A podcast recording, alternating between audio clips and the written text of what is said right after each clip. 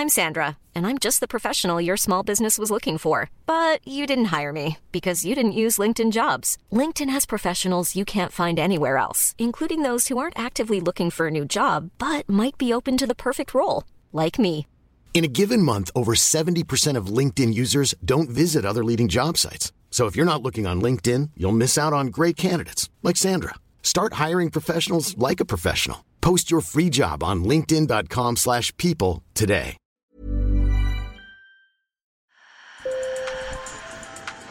Bonjour. Hello. Hola. Marhaba bikoum. Sur le fil, Le podcast d'actu de l'AFP. des nouvelles choisies pour vous sur notre fil info. Le 26 septembre, les Allemands ont voté aux élections législatives. Mais un mois et demi plus tard, ils n'ont toujours pas de gouvernement.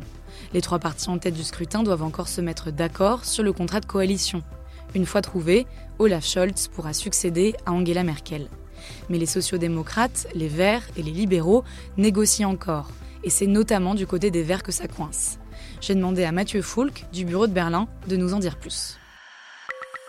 Sur le fil. Bonjour Mathieu. Bonjour Camille. Alors concrètement, quels sont les points sur lesquels les Verts sont mécontents? Alors déjà, ils ont dû renoncer à une des, des mesures symboliques euh, sur la, laquelle ils avaient fait campagne, c'est-à-dire l'introduction d'une limitation de vitesse sur les autoroutes. On sait que c'est un peu un, un totem euh, intouchable en Allemagne. Et les différents leaders des écologistes ont pris la parole ces derniers jours pour dire que le compte n'était pas qu'avec les mesures qui sont pour l'instant prévues, l'objectif de limiter à 1,5 degré le réchauffement bah, ne, ne serait pas atteint.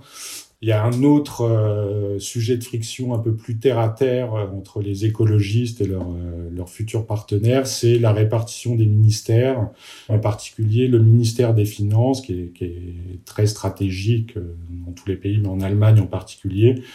Un ministère que se disputent le dirigeant des libéraux, Christian Lindner, et le coprésident des Verts, Robert Habeck. On sait quand même que les trois partis se sont mis d'accord sur quelques points.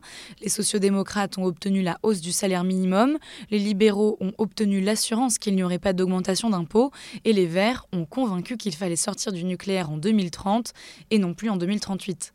Donc les négociations avancent et la France est impatiente de voir l'Allemagne redevenir un acteur international. Il est clair que l'Europe, la France, dans le contexte actuel de reprise de la pandémie, de péril climatique, de problèmes d'économie comme la, la reprise de l'inflation, les, les tensions géopolitiques, peuvent pas souhaiter que l'Allemagne, qui, est, euh, qui reste la première économie européenne, vraiment un poids lourd euh, du continent, bah, reste euh, à l'écart des discussions, des débats, des décisions.